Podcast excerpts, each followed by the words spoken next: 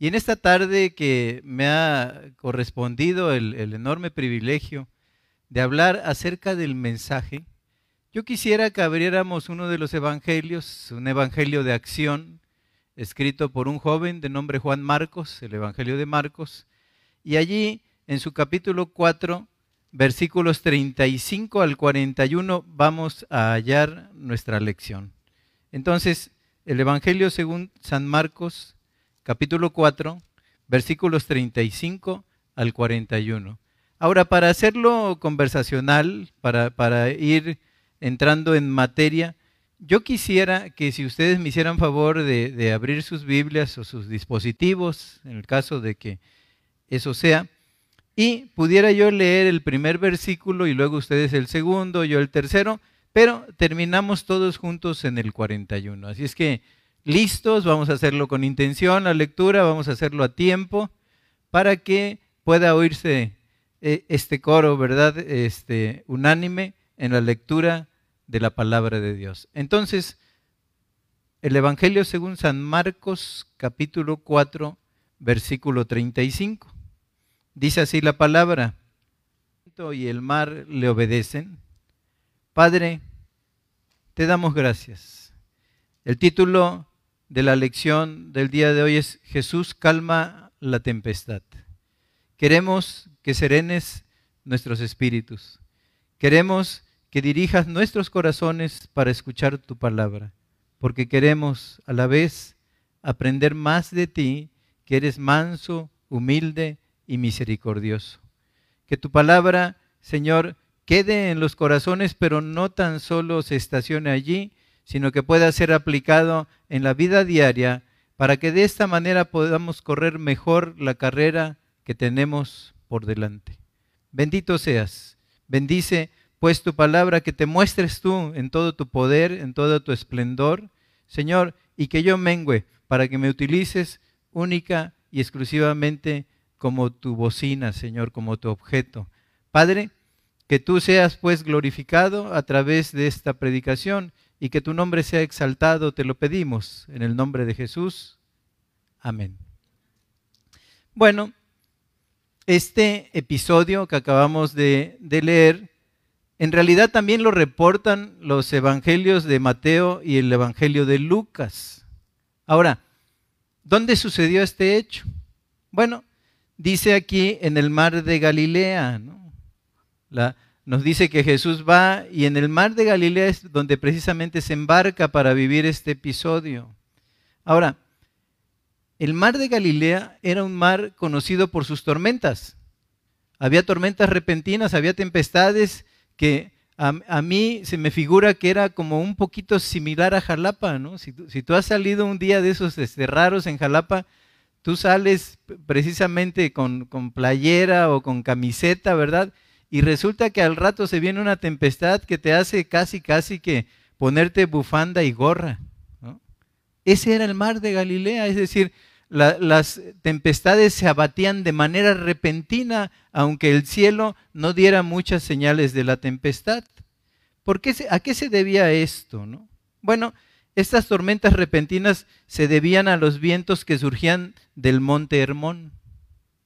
¿Se acuerdan de ese monte Hermón? El, monte Hermón está en la cordillera del Antilíbano, al norte de Palestina, y en ese mismo monte, un poco de tiempo después, el Señor eh, sufre o, vive lo que se conoce como la transfiguración. Por lo tanto, el, el monte Hermón es el monte de la transfiguración de Jesús. Y allí él estaba acompañado de Pedro, de Jacobo y de Juan, y Dios, el Espíritu Santo de Dios, transforma el rostro de Jesús como el sol cuando sale en su plena fuerza, así como lo ve Juan en el Apocalipsis. Yo creo que es parte de la inspiración de donde se toma Juan porque fue, fue testigo. Y en este sentido, pues, el rostro del Señor se transfigura de una manera que correspondía exactamente al nivel de gloria, de gracia, de excelencia que tiene nuestro Señor Jesucristo. Es el monte Hermón. Entonces allí se podría decir que se hacía como que una especie de corredores de viento y que iban a desembocar precisamente en el mar de Galilea. Este mar era un tanto chico, ¿eh? tenía 21 kilómetros de circunferencia, pero resulta que les decía, el viento que bajaba de la montaña se entrampaba a través de las veredas, de los caminos, e iban a azotar con gran fuerza sobre lo que es conocido como el mar de Galilea. Entonces, tenemos que Jesús iba precisamente de Capernaum. Capernaum, en ese sentido, el nombre viene de Cafernaum, que significa el puerto de Naum. Él venía del puerto de Naum en ese aspecto para pasar a la otra orilla, dice el verso 35. Aquel día cuando llegó la noche les dijo, pasemos al otro lado. ¿Y hacia qué otra orilla se iba a pasar? Bueno, era a la región de Gadara. ¿Se acuerdan que ahí se da eh, la cuestión del endemoniado gadareno y que el Señor en su enorme poder hace que esos espíritus que estaban atormentando a este muchacho se metieran a un hato de cerdos y luego se despeñan al barranco? probablemente se despeñan a la mar, ¿no? Entonces, iba, tenemos entonces del puerto de Nahum a la región de Gadara. Alguien de, nosotros, no sé si era Elías o, o mis hijos, en aquel tiempo cuando leíamos esto, la carne estaba muy cara. Y yo creo que inspirado en eso decía que eran los endemoniados ganaderos, ¿no? En lugar de los endemoniados gadarenos. Entonces decíamos, no, sí tienes razón, porque nos están dando demasiado cara esta carne, ¿no? ¿Por qué digo que iba a Gadara? Miren, capítulo 5 del Evangelio según San Marcos y el verso 1 dice, ya una vez que pasó lo de la barca y la tempestad, dice 5.1, vinieron al otro lado del mar, a la región de los Gadarenos. Entonces iba de Capernaum a la región de Gadara. Ahora, Jesús y sus discípulos, dice el versículo 36, y despidiendo a la multitud le tomaron como estaba en la barca y había también con él otras barcas. Jesús y sus discípulos estaban probablemente, al decir barca, en un pequeño bote de pesca. Era un pequeño bote de pesca, tenía remos para las situaciones en, las cuales no corría el viento, se pudiera remar con, con ese pequeño bote de pesca. Y cuando había tormentas también tenían una pequeña vela. Entonces cuando había tormenta, para que la vela no se destrozara, la vela era recogida. Probablemente por eso las representaciones de los cuadros de que Jesús calma la tempestad, vemos como que una vela semi-recogida y esa barca, esa pequeña barca de pescadores en medio del mar, ¿no? Pero e, esta vela, les decía, se recogía para que no la arruinara el viento, porque eran velas caras. El hacerlas costaba mucho dinero. Pero dice el versículo 37, pero se levantó una gran tempestad de viento y echaba las olas en la barca de tal manera que ya se anegaba.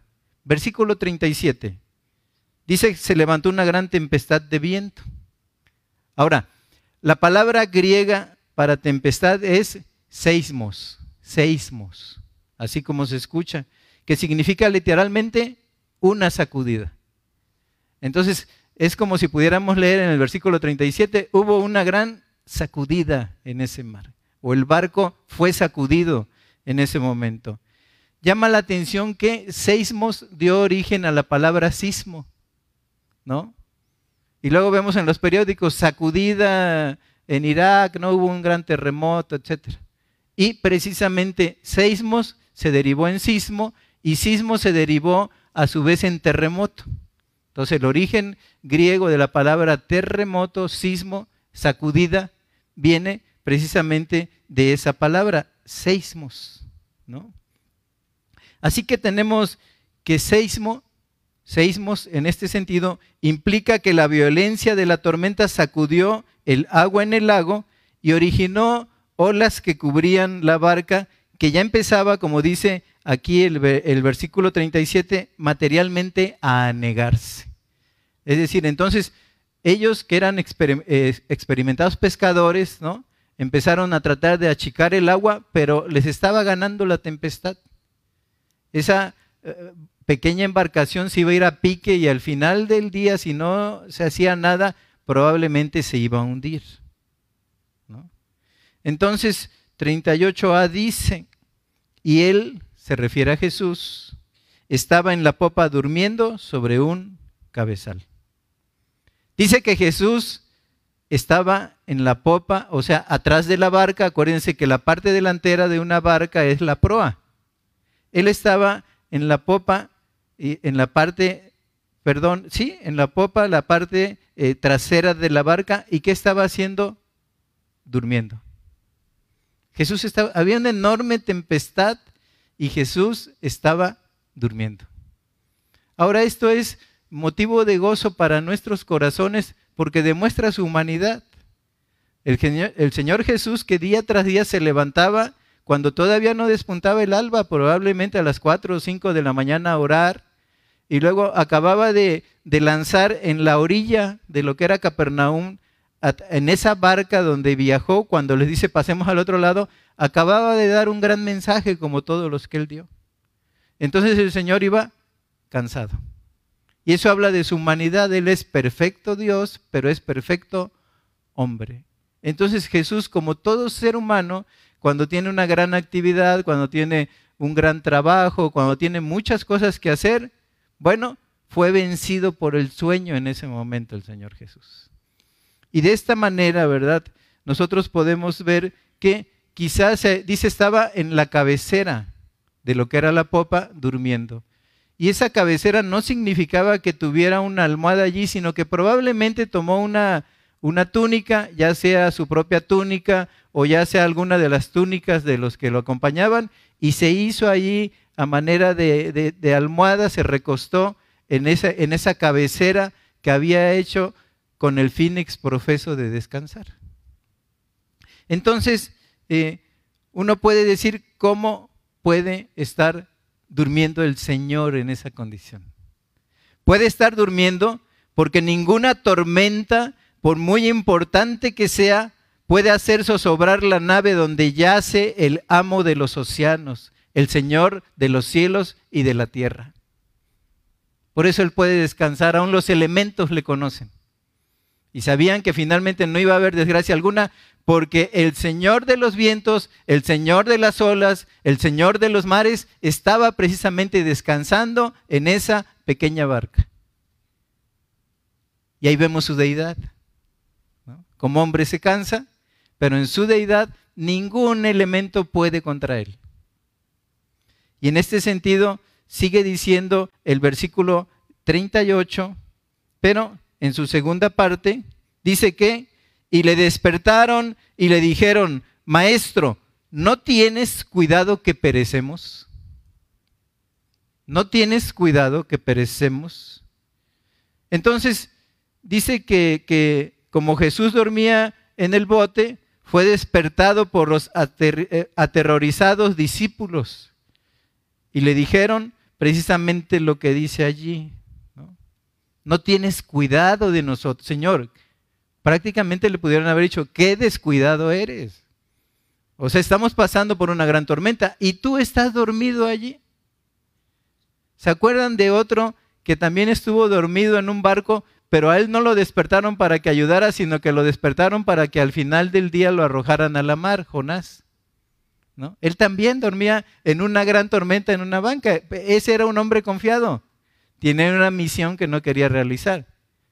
Pero el Señor Jesús, el eterno soberano del universo, demuestra allí su humanidad alcanzarse, pero también su todo poder, porque no era posible que ninguna ola, ninguna tormenta, ningún viento hiciera zozobrar la nave donde va el dueño de todo el universo. Eso es digno de tomar en consideración. Ahora, quiero recordarles varios de los discípulos eran pescadores experimentados. Es decir, no estaban como que al garete con la barca, ¿no? Eran pescadores experimentados, pero dice que cuando se presenta esa tormenta se asustan porque la tempestad amenazaba destruirlos. Ahora, si me voy yo a Mateo, capítulo 8, versículo 26, Marcos lo dice de una manera, pero el mismo pasaje en Mateo capítulo 8, verso 26 dice que Él les dijo, ¿por qué teméis hombres de poca fe? Entonces, levantándose, reprendió a los vientos y el mar y se hizo grande bonanza. Pero nos quedamos con esta parte. ¿Por qué teméis hombres de poca fe? La palabra, la palabra griega aquí para temer es deilos. Deilos. Que deriva a su vez de la palabra deos, o sea, pavor.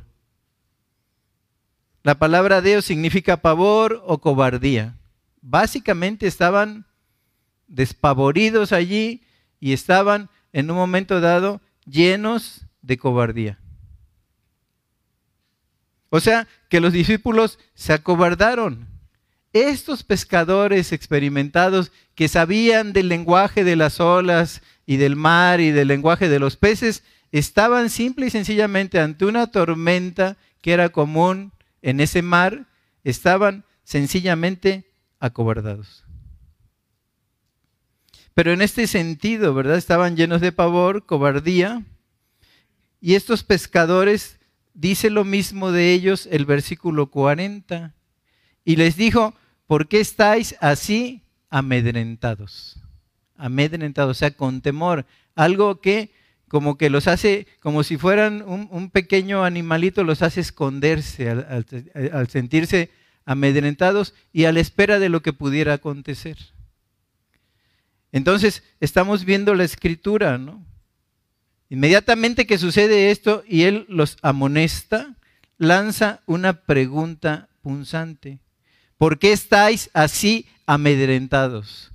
¿Cómo no tenéis fe? ¿Cómo no tenéis fe? En este sentido, dicen, ¿verdad?, los, los escritores que al lanzar esta pregunta, ¿cómo no tenéis fe? Han dicho que al preguntarlo Jesús estaba pidiendo a sus discípulos que exploraran sus propias mentes. Al decirles exploren en sus propias mentes por qué no están teniendo un ejercicio de fe en esta situación. ¿no?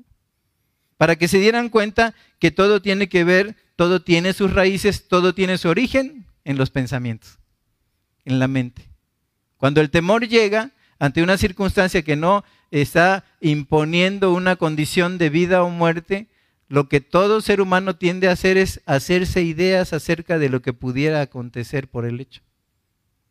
Entonces Jesús cuando les pregunta que si no tenían fe, les está diciendo, vean lo que hay en sus mentes y luego compárenlo con su vida espiritual, ¿no? Y en este aspecto podríamos decir que hay un divorcio en el momento del temor entre lo que tu propia mente está creando como enemigos, como fantasmas, y lo que en realidad puede llegar a suceder y en el sentido espiritual, teniendo la confianza, en este caso en Dios, nosotros sabemos que Él es capaz de actuar sobre esa amenaza sin que pase daño alguno en nuestras personas. ¿Sí? Así que, lanzando la pregunta, Jesús estaba manifestando, eh, manifiestamente señalando un defecto en el ser espiritual de sus discípulos. Esos hombres que habían visto sus milagros, esos hombres que habían visto sanar a los cojos, dar vista a los ciegos, esos hombres estaban dudando de que Jesús pudiera hacer algo en la situación y en la tormenta que se estaba presentando. Había, por lo tanto, una defección, un defecto en el ser espiritual de estos hombres que acompañaban a Jesús, de sus discípulos. Y a la vez Jesús estaba enseñando a sus discípulos y por medio de ellos a todos nosotros también, a todos nosotros que nos han alcanzado los fines de los tiempos, como dice la Escritura, que el miedo es el resultado constante de la debilidad de las verdades espirituales en la mente humana. El miedo es el resultado de eso. Es decir, si nosotros conocemos sus verdades, son verdades que satisfacen el alma, son verdades que dan seguridad y son verdades que dan la confianza de que pase lo que pase, nuestra vida y todo lo que nos acontece está en las manos de Dios. Y les estaba diciendo, hay un defecto en ustedes, hombres de poca fe. ¿Cómo que no tienen fe? Si ustedes me han visto cómo he actuado, han visto cómo yo he hablado a las multitudes y, han visto ustedes cómo yo, a través de lo que hago, tengo un ministerio en el cual estoy apoyando el alma humana para que funcione de manera adecuada con los principios espirituales que dimanan de la escritura. Entonces, en este aspecto, si nosotros regresamos al versículo 39, y levantándose, reprendió al viento y dijo al mar, calla, enmudece.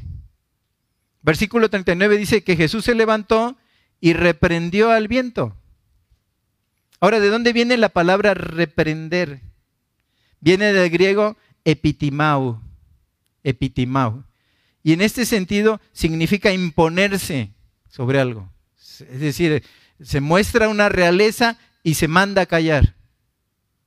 No está diciendo, oiga, obedézcame por favor, manda a callar, manda a decirle al viento, calla, enmudece. En este sentido, pues, es la, la misma palabra, epitimau, significa estar por encima de, imperar sobre algo, ser imperativo sobre algo, ¿no? ¿Por qué? Porque Él es el Señor que junto con el Padre creó el viento que sopla hacia donde quiere y hacia todas partes va, como dice Juan capítulo 3, y el mar que rodea la tierra y que con sus olas cubre las aguas, no cubre el mar y rodea la tierra. Él es el Señor de esa creación.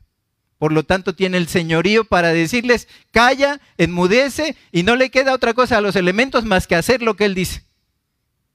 No hay lugar a ninguna discusión o no hay lugar a una persistencia en la acción, puesto que el eterno soberano del universo lanza la palabra para que las aguas se aquieten y los vientos cesen.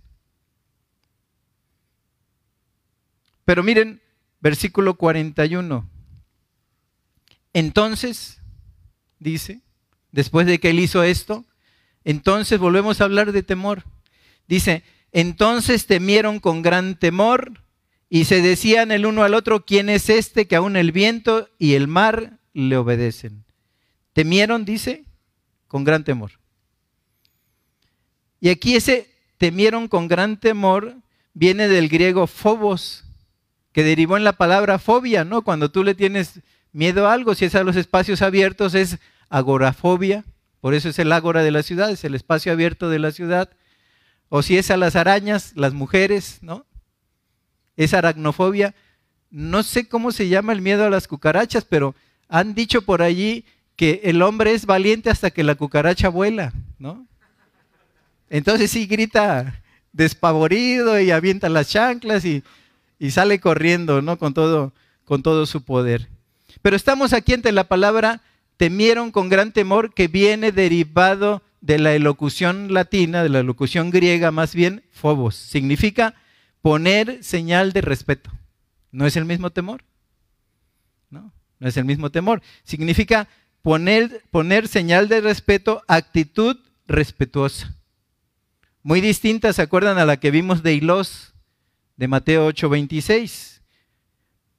Porque allí les dijo, ¿por qué teméis? ¿Por qué se acobardan? ¿Por qué se amedrentan hombres de poca fe? Pero Fobos es el temor reverente, el deilos, temor reverente puesto delante de Dios es el deilos es el, miedo irracional y el Fobos es el temor reverente a Dios. ¿no? Muchas veces nos preguntan y les extraña a las gentes, ¿por qué no haces esto? Porque soy temeroso de Dios. Ah, Dios te va a castigar. No, no es porque Dios me vaya a castigar. Es simple y sencillamente porque amo a Dios y no quiero yo contrariar a mi amado. Ese es el fobos, es lo que tiene el cristiano, ¿verdad? Todo cristiano que vive de una manera agradable delante de Dios, ese es el fobos, el temor a ofender al ser amado. Pero ellos aquí están teniendo ese fobos como que reconociendo la grandeza de la palabra imperativa quien manda a los vientos a callar y quien manda a la mar a calmarse. ¿Sí? Entonces es diferente Fobos y Deilos. Pero miren, entramos a la aplicación práctica de la lección en el día de hoy. Todos, todos, sin excepción de persona alguna, nos encontramos con tempestades que amenazan la tranquilidad y la vida tarde o temprano. En este sentido, todos, el que quiere vivir, dice la Escritura, piadosamente, padecerá persecución. Y Jesucristo lo dijo, en el mundo tendréis tribulación, pero confiad, yo he vencido al mundo. Pero las tempestades que abaten el alma, que se ciernen sobre la vida, que nos ponen en peligro, que nos hacen derramar lágrimas, que nos hacen sentirnos inseguros, que hacen que se escape el sueño, son seguras para todos y cada uno de nosotros los que estamos aquí. Las tempestades, queridos, van a venir. Pero cuando vienen de la parte de la mano de Dios, cuando vienen de parte de la mano de Dios, deben de ser vividas cerquita de Él. Pero aquí tenemos entonces que frecuentemente caemos en el deilos del que habla Mateo 8:26. Cuando vienen las tempestades, caemos en un miedo irracional. Creemos que la vida no va a volver a ser como venía funcionando. No va a volver a ser lo que venía siendo o que eso nos va a llevar a cabo una gran afectación que nos va a durar para toda la vida. Caemos en el temor irracional y caemos en el deislos. Pero siempre es bueno saber que Jesús está de nuestra parte. En medio de la tormenta, el eterno Señor del universo está en nuestra barca. Está en nuestra barca y eso es bueno saberlo. Jesús calma las tempestades que llegan a tu vida, que llegan a mi vida, y reprende al mar que amenaza hacernos zozobrar. Él está con nosotros. Él un día, pase lo que pase, la pases como la pases, tengas la tranquilidad necesaria o tengas una tranquilidad que te es insuficiente o no tengas de plano tranquilidad, Él un día da la orden de que se haga grande bonanza. Por eso dice la Escritura que debemos orar para que de las manos del Señor venga un tiempo de refrigerio. Un día la paz va a regresar. ¿Cómo es? Cuando a mí me ha sucedido, no te lo puedo explicar. Pero llega un día que me levanto en la mañana y con la ayuda de Dios digo, ya no siento la opresión en el pecho. ¿No? Ya me ha regresado el apetito. ¿no? Ya no estoy pensando todo el día en, en las tormentas que se estaban abatiendo sobre mi alma. Y al parecer Dios, en su infinita bondad y soberanía, ha dicho la palabra. Y le ordena al viento que cese y a la mar que se tranquilice. La mar de esa tempestad que estamos viviendo en nuestra vida. Y esto nos deja algunas enseñanzas. Lo primero es lo que les decía, el temor a morir. Porque cuando llega algo y llega una pérdida, muere algo dentro de ti. Muere algo dentro de ti. Bien puede ser una situación económica por la cual tú habías pasado, ¿verdad? que te daba estabilidad, que te daba tranquilidad para la vida. O bien puede ser la pérdida o la rotura de una relación que había sido una constante en tu vida. O bien puede ser simple y sencillamente el anuncio de una enfermedad desastrosa para nuestra existencia. Pero las tormentas llegan. Las tormentas llegan. Y uno siente que pierde deseos de vivir, que pierde deseos de alimentarse, que pierde deseos de llevarse con la gente y lo que sigue a continuación es un aislamiento que se presenta en la vida de la persona que está pasando por tormentas. Entonces, en ese sentido, el miedo a morir. Lo que nos enseña el miedo a morir es que Dios, como es seguro que van a llegar las tribulaciones en el mundo, tendréis tribulación, pero confiad, yo he vencido al mundo. Como es seguro, Dios pone a prueba la fe en lo cotidiano. Muchas veces uno dice, eh, eh, eh, lo que pasa es que tu fe está siendo puesta a prueba y aquí es donde se va a formar tu fe. Resulta que es muy poco raro que la fe se forme. Lo que resulta es que si, tú has trabajado tu fe, ¿no? Por eso el Señor Jesús se los dijo. Si tú has trabajado a, en tu fe con antelación, te has preparado en toda palabra, en la escritura, en oración, en ayuno, si fuera el caso. Cuando llegan las pruebas tienes una fortaleza suficiente en el banco de la fe para invertir cuando llega la tormenta. No es al revés. ¿eh? O sea, si, si no hay una fe que esté estable, prácticamente muchas de las personas que sufren las tormentas se van con la tormenta. Se amargan, son destruidas, nunca vuelven a ser las mismas, nunca vuelven a sonreír y nunca vuelven a tener las competencias necesarias para habitar en este mundo. Entonces, no, la fe se muestra y Jesús gusta de en lo cotidiano hacer una medición, una eh, eh, mensura, se podría decir, de lo que está siendo la fe en nuestra vida espiritual. Así es que Dios pone a prueba la fe en lo cotidiano. Segunda cosa, las tormentas más duras ponen a prueba nuestra capacidad y nos demuestran la incapacidad que nos aqueja. Es decir, a ver, voy a poner a prueba tu capacidad y al final del día, ¿verdad? Uno dice, no he podido avanzar en nada de esto. O sea, soy incapaz de arreglar el problema. Si no recibo una ayuda de un poder superior, yo no voy a poder superar esta prueba. Me amenaza. Va a terminar conmigo. Aun cuando pensamos que en algún momento quizá podíamos tener control de la situación, el temor a perder la vida o parte de la vida así como la conocemos impera. Tercera cosa, al final, al final, las tormentas, y eso viene de la parte de la mano de Dios, al final las tormentas eliminan nuestro orgullo y siempre demuestran que necesitamos a Jesús. Y tú ese ser orgulloso que conocías, que hablaba tanto, ¿no? que, lucía eh, y, y, te hablaba de las cosas que tenía, de las cosas que poseía, de la vida que vivía, de repente vemos cómo el Señor Jesús con el cincel invisible de su voluntad va forjando la personalidad y rompe esa vasija para hacer una vasija nueva. Las pruebas nos llevan pues a que hagamos a un lado nuestro orgullo y reconozcamos nuestra incapacidad de poder arreglar la tormenta que se cierne sobre nosotros. Entonces, en este sentido. Así como los discípulos pensaron que Jesús era poco responsable al estar durmiendo, así hay muchos de nosotros, muchos, la inmensa mayoría, si no es que todos, que a veces pensamos que Dios no se interesa por nuestros problemas. Dicen, no, pues le he estado orando y no arregla nada. ¿No? Todos los discípulos, ¿no tienes cuidado de nosotros? O sea, nos estamos inundando, estamos a punto de morir. Así es el corazón del ser humano cuando no se lleva a cabo la solución del problema en el tiempo en que él cree que se deberían de llevar a cabo la, resolución de los problemas.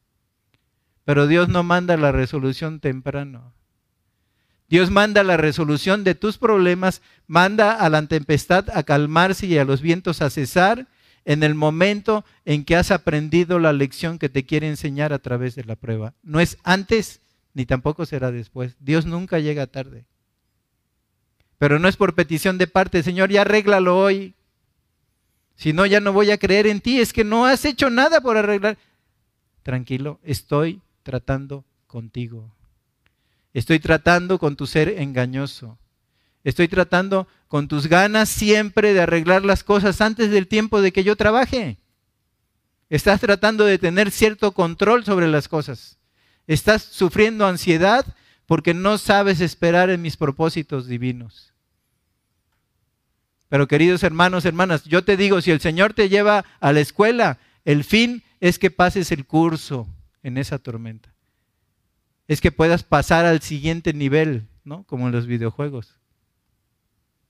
Pero lo cierto es que el Señor dice, ¿no? Que, que no nos ha mandado tentación alguna que no pueda ser soportada, pero fiel es Dios que nos dará junto con la tentación la salida para que podamos soportar en el día malo. Hasta donde aguantes. ¿eh? Ese, ese día cuando tú ya no aguantes más, cuando estás tirado en el piso, cuando estás clamando por la resolución del problema, de repente viene la voz desde lo alto diciendo a los vientos que cesen y a la tempestad que se calme pero en los tiempos de Dios. Qué difícil es vivir en los tiempos de Dios.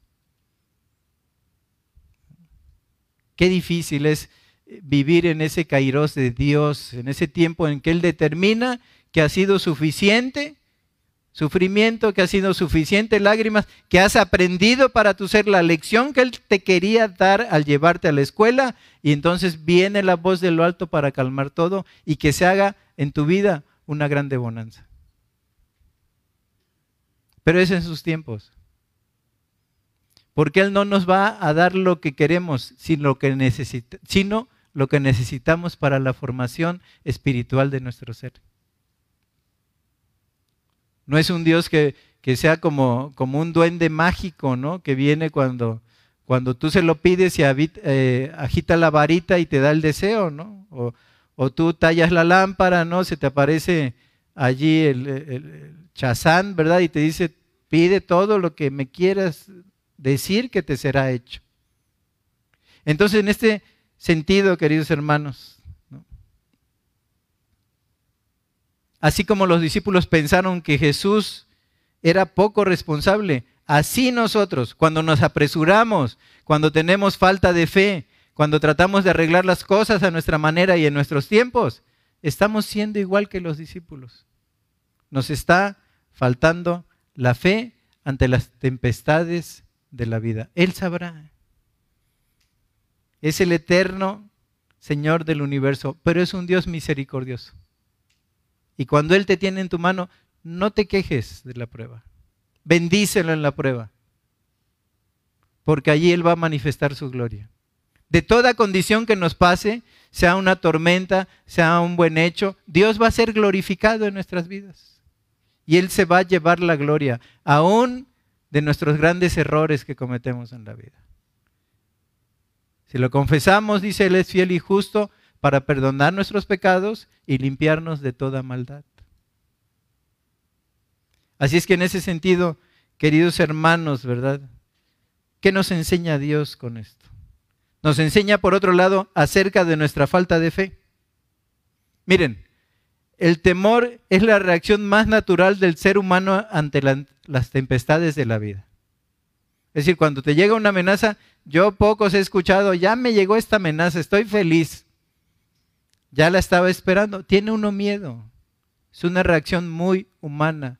Toda persona cuando ve que el cielo se empieza a poner gris, que las nubes se empiezan a cargar, dice, va a haber una tempestad en mi vida.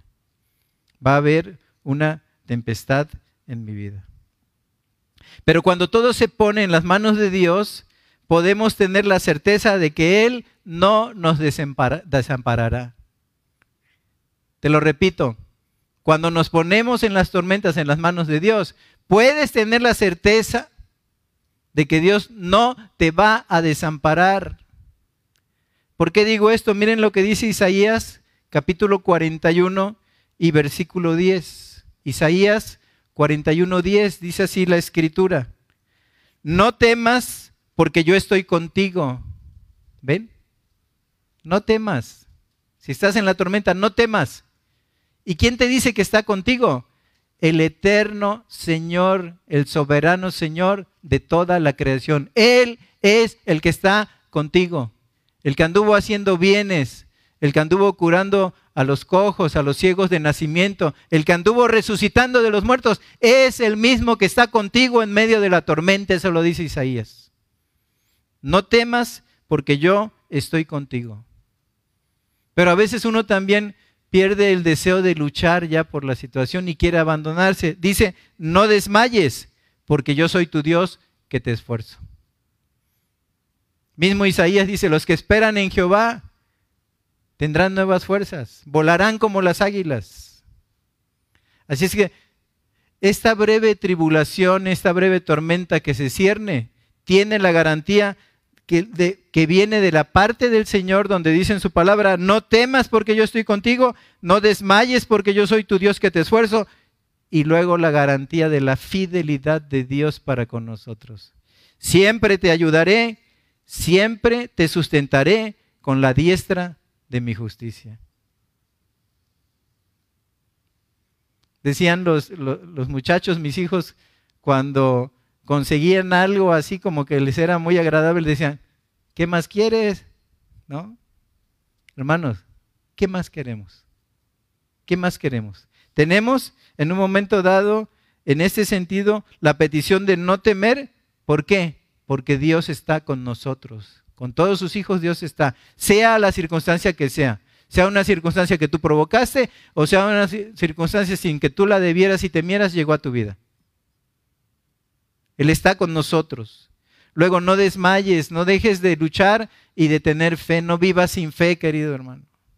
No vivas sin fe.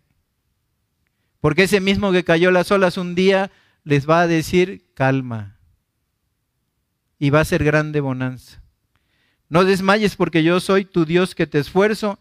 Siempre te ayudaré la garantía. Siempre te sustentaré con la diestra de mi justicia. Y su diestra es poderosa, queridos hermanos. Es la diestra del Todopoderoso, ni más ni menos, la que te está diciendo, con esta diestra yo te voy a sostener. Y lo que yo tengo en mi mano, ninguno lo arrebata. Lo que yo tengo en mi mano, ninguno lo arrebata. El Todopoderoso diciéndole a nuestras vidas y metiéndolo en nuestra mente, diciendo, yo te sustentaré con el poder de mi diestra. ¿Habrá algo más que pedir, queridos hermanos? Y mira otra cosa más. Cuando tú estás pasando por el crisol de la prueba, cuando tú estás pasando por el frío de las tormentas, cuando te anegan las aguas, querido hermano, pocas veces está tan cerca de Dios. Pocas veces. ¿Por qué? Porque simple y sencillamente cuando estamos alegres, luego hasta nos olvidamos de orar.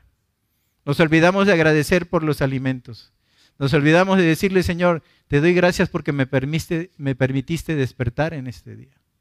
Pero miren, cuando lo meten uno a la prueba, se vuelve un, orador frecuente. Nos podrían dar hasta la, tarjeta de socio frecuente de la oración.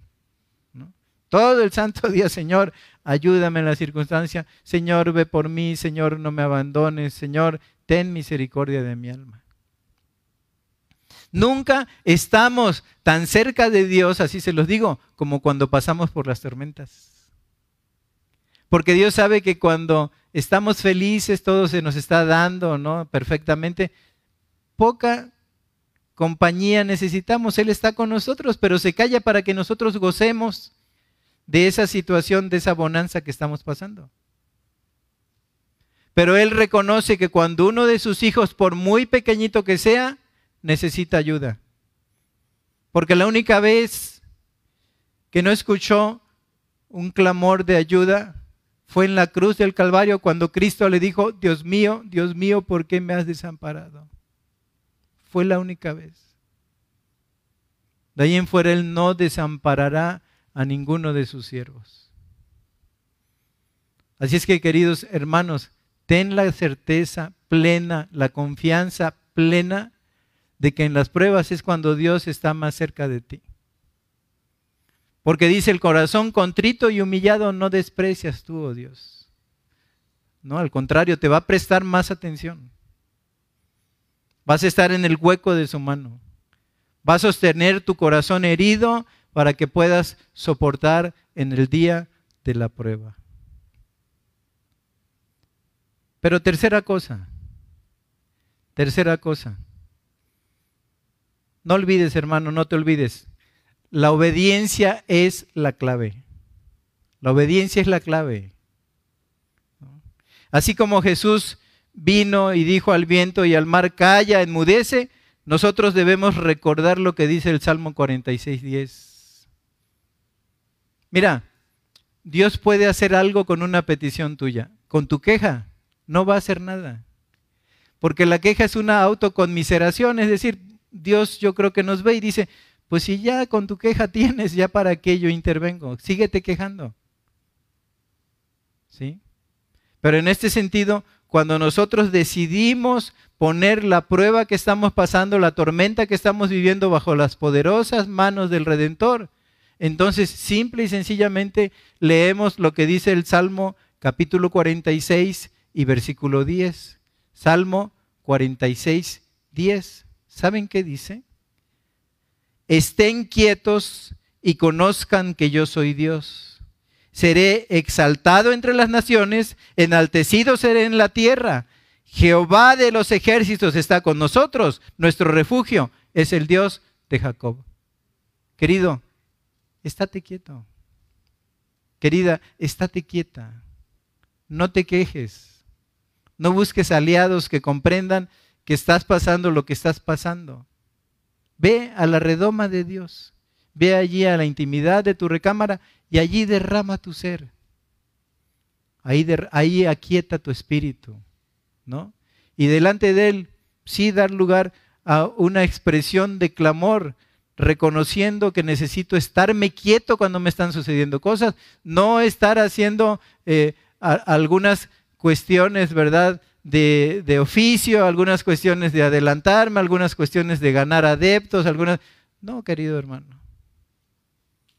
Buscar gente que comprenda. Debemos estar quietos. Salmo 46, 10. Estén quietos y conozcan que yo soy Dios. ¿Por qué? Él se va a llevar la gloria en medio de eso si tú eres obediente, querido hermano.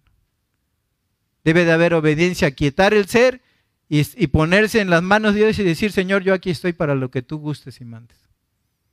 No voy a estar haciendo yo más de lo que necesito hacer para que tú escuches mi ruego y mi súplica y en el momento en que tú lo consideres oportuno, sanarás mi corazón.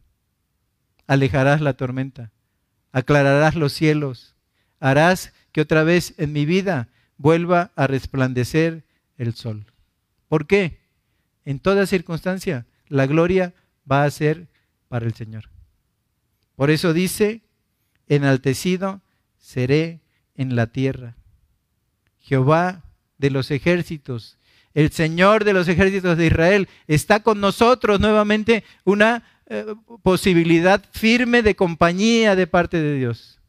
Jehová de los ejércitos está con nosotros y nuestro refugio es ni más ni menos el Dios de Jacob. Aquel que dio origen a las, a las doce tribus, aquel que pasó de ser un suplantador a padre de multitudes. Ese mismo Dios que tuvo él y que lo defendió y que hizo y que saliera de él y a través de la descendencia de Abraham una gran nación. Ese es el mismo que está con nosotros. El mismo que está con nosotros, un día abrió el mar rojo para que pasara en seco el pueblo. Un día abrió el Jordán para que llegáramos a la tierra prometida. Y Él se va a llevar la gloria porque dice, enaltecido seré en la tierra. Por lo cual, queridos hermanos, así como la naturaleza obedeció su mandato, igualmente sus discípulos debemos de obedecer sus mandatos. Debemos obedecer sus mandatos.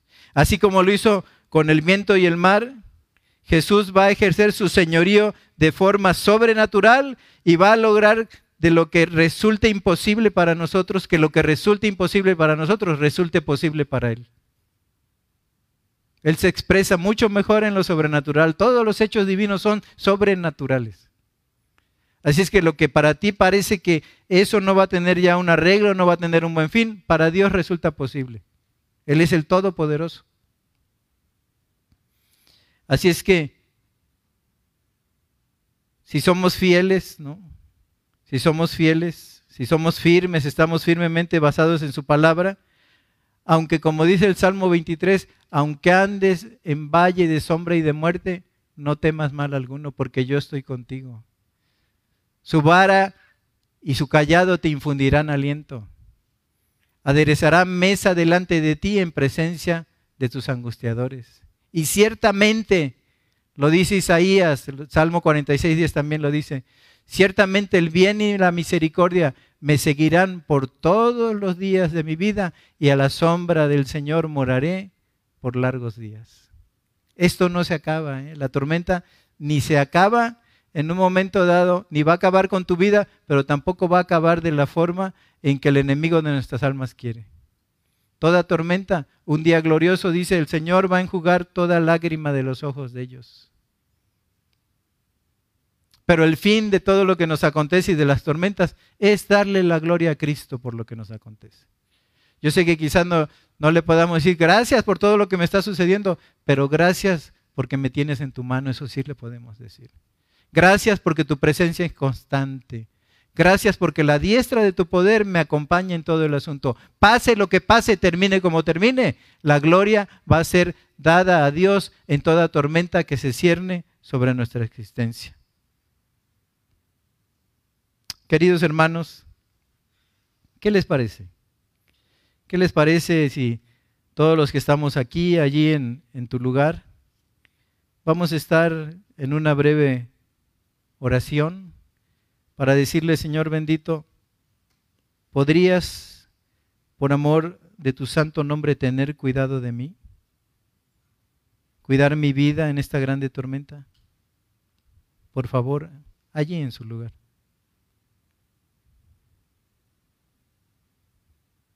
Oh Señor, soberano de la vida, aquí estamos nosotros, Señor. Aquí estamos, con nuestra incapacidad de arreglar cosa alguna en nuestra existencia, con los dolores que nos aquejan en el alma, con la incertidumbre de saber cómo va a terminar todo esto para nuestra vida y de ser posible preguntar también si no irá a ser tal la ruina que nos cueste la existencia. Pero Señor, así como dormías aquel día en la barca, tú estás en nuestra barca, tú estás con nosotros, tú estás tranquilamente sabiendo y diciéndonos, estáos quietos y conoced que yo soy Dios. Querido Señor, pase lo que pase, en nuestra vida respecto a esta tormenta, queremos estar cerca de ti. Y queremos que tú estés cerca de nosotros. Y si un día bendito, un día glorioso, tú dices la palabra para traer sanidad, para traer salud, para aquietar la tempestad que está sobre nuestras vidas, Señor, glorificado seas. Pero si no es así y tú decides que lo llevemos como parte de nuestra carga, bendito seas también, Señor. Porque tú eres el Señor de toda la creación que ha prometido no librarnos de cualquier circunstancia de la vida, sino que contar con tu compañía en todas las circunstancias de la vida. Como dice Mateo 28, aquí estoy con vosotros todos los días hasta el fin del mundo. Y sabemos que así lo dijiste porque después de que este mundo perezca, te veremos cara a cara, Señor, en gloria. Bendito seas. Sana a tus siervos, sana a tu pueblo. Que tu palabra baje como un refresco a la vida y sepamos ciertísimamente que no vas a permitir las cosas más allá de lo que podamos resistir. Te damos la gloria y la honra. Y ayuda a nuestros corazones para que al salir de este lugar regresemos por el camino confiado de saber que no llega a nuestra vida cosa alguna, sino si no ha pasado antes por tus manos soberanas. Y ese es gozo para nuestro corazón. Bendecimos tu nombre. Gracias, Señor Jesús, que calmas las tempestades. Bendecimos tu nombre y a ti te damos honra y gloria por los siglos de los siglos. Amén. Hermanos, quedan despedidos. Muchas gracias.